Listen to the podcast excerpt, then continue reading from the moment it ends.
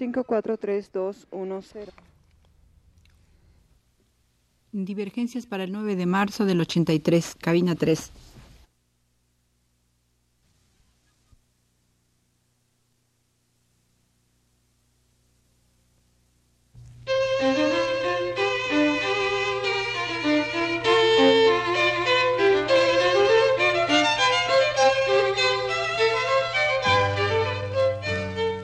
Divergencias.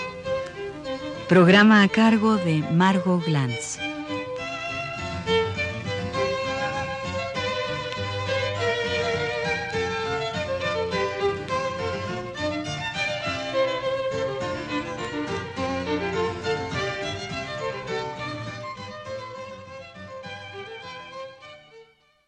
La vez pasada estaba yo analizando la relación de lo racional y lo irracional que en Calderón se maneja al mismo tiempo en ciertos seres que parecen fieras, pero que por tener voz se vuelven fieras racionales.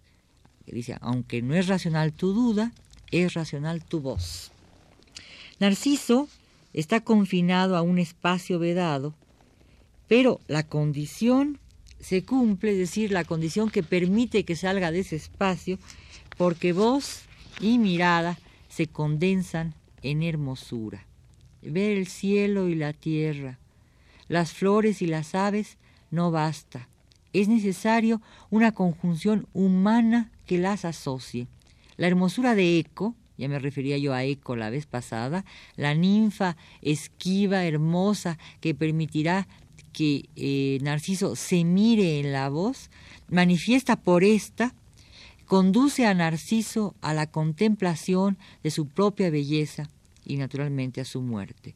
Son la voz y su eco las que lo propician.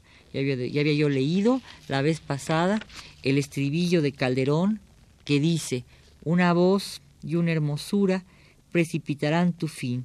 Guárdate de ver y oír.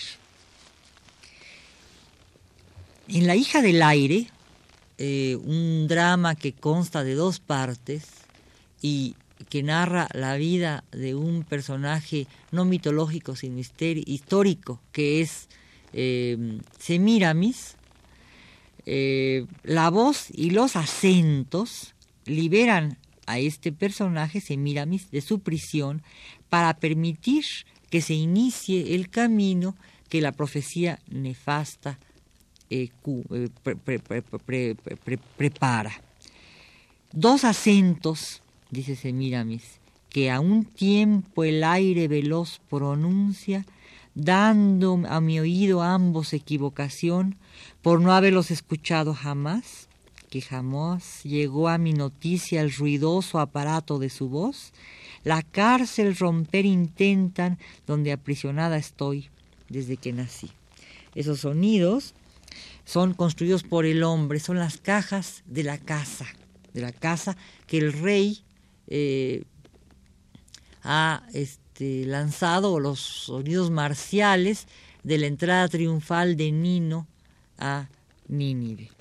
La voz humana, armonizada en el canto, el sonido producido por instrumentos construidos por el hombre, rompen la prisión, o mejor, desencantan.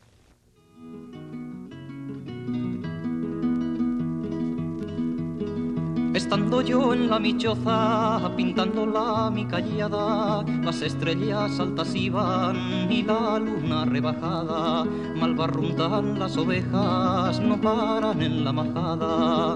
Vi de venir siete lobos por una oscura cañada, venían echando a suerte, saber a quién le tocaba. Le tocó a una loba vieja,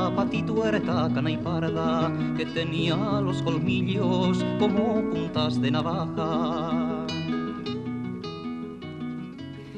La profecía incluye un hechizo, revela una magia, organiza un madrinaje semejante al que se inscribe en la red tejida por las parcas o en los dones o malos agüeros que conceden las hadas o el hado, según Calderón.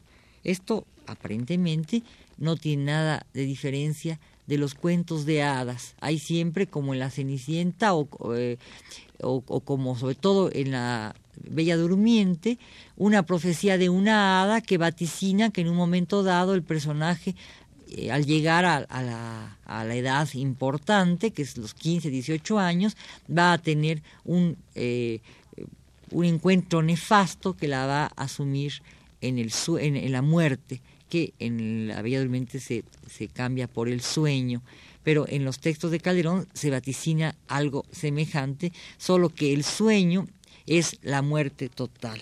Entonces, el lado en Calderón sirve de profecía. La fiera humana o el compuesto de hombre y de fiera, asilada por nuestro dramaturgo en un espacio sagrado, es justamente compuesta porque su salvajismo va definido por su doble piel, por su vestidura, y porque ese travestimiento de bruto se perfora con la voz.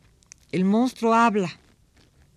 Aquí pongamos otra vez ópera del siglo XVIII.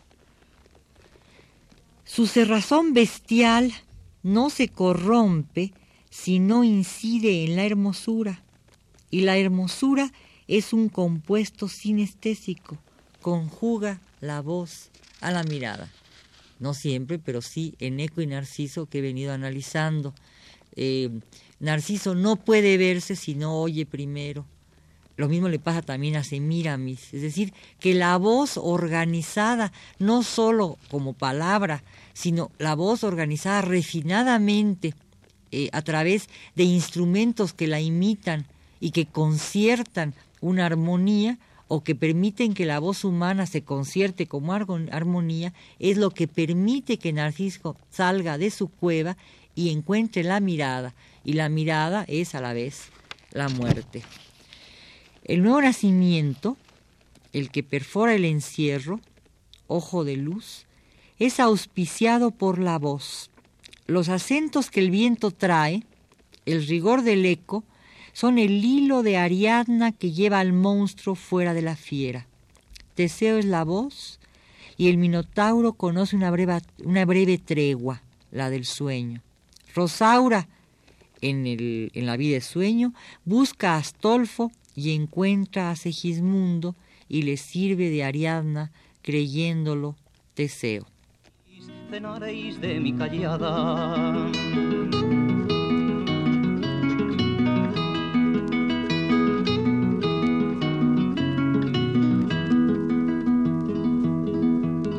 Los perros tras de la loba las uñas se esmigajaban, siete leguas la corrieron por vegas y por montañas. Al subir un alto cerro por una sierra muy agria, le dan unos pechugones que en vilo la levantaban. Al saltar un arroyuelo, la loba ya va cansada. Tomad perros la borrega, buena y sana como estaba.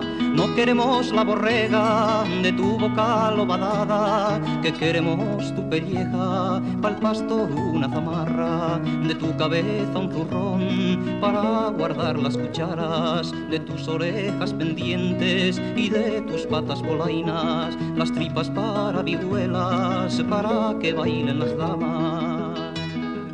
Cuando Rosaura advierte su equivocación, exclama, ¿qué ha de ser un hombre que de humano no tiene más que el nombre, atrevido, inhumano, cruel, soberbio, bárbaro y tirano nacido entre las fieras? La mirada exterior, los ojos de los otros, resuena en el eco y proyecta fuera de sí mismo al monstruo.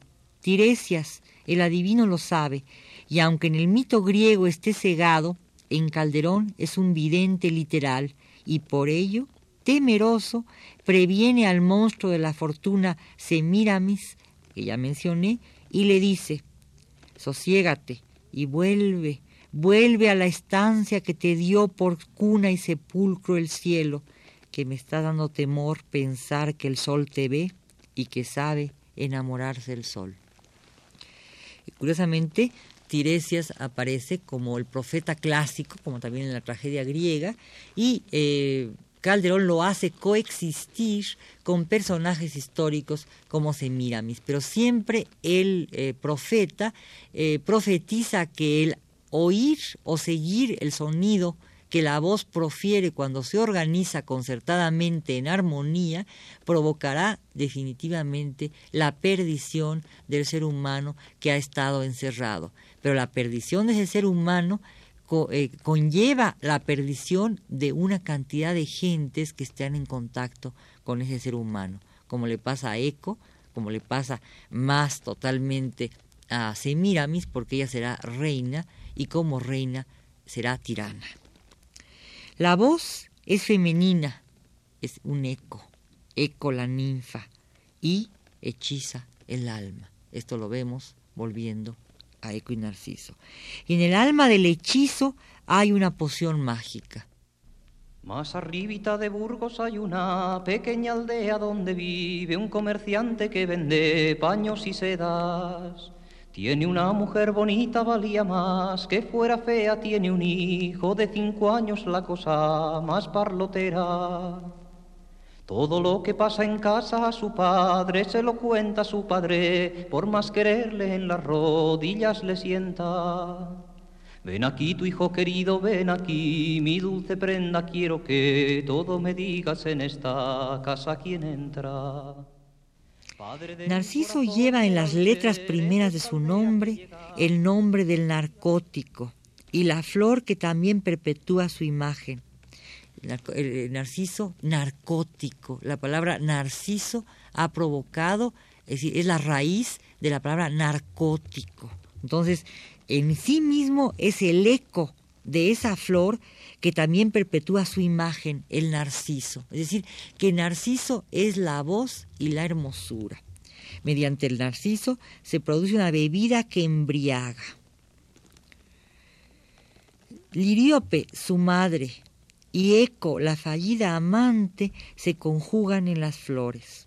Eco muere también al ver morir a Narciso, y de su sangre brota, junto con el cuerpo del amado, la tricápite flor que adornaba las guirnaldas de las parcas para apaciguarlas. Voz y mirada matan, pero se transforman en metáfora.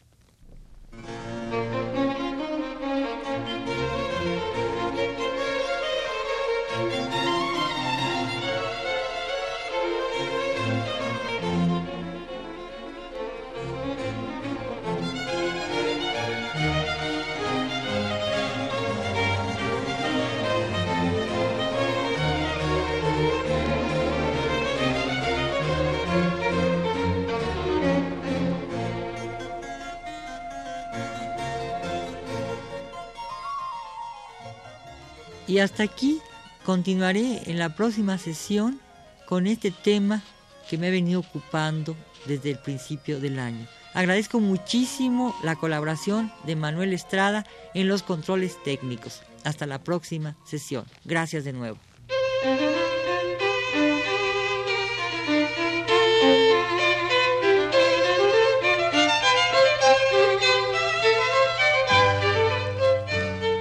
Divergencias Programa a cargo de Margot Glantz.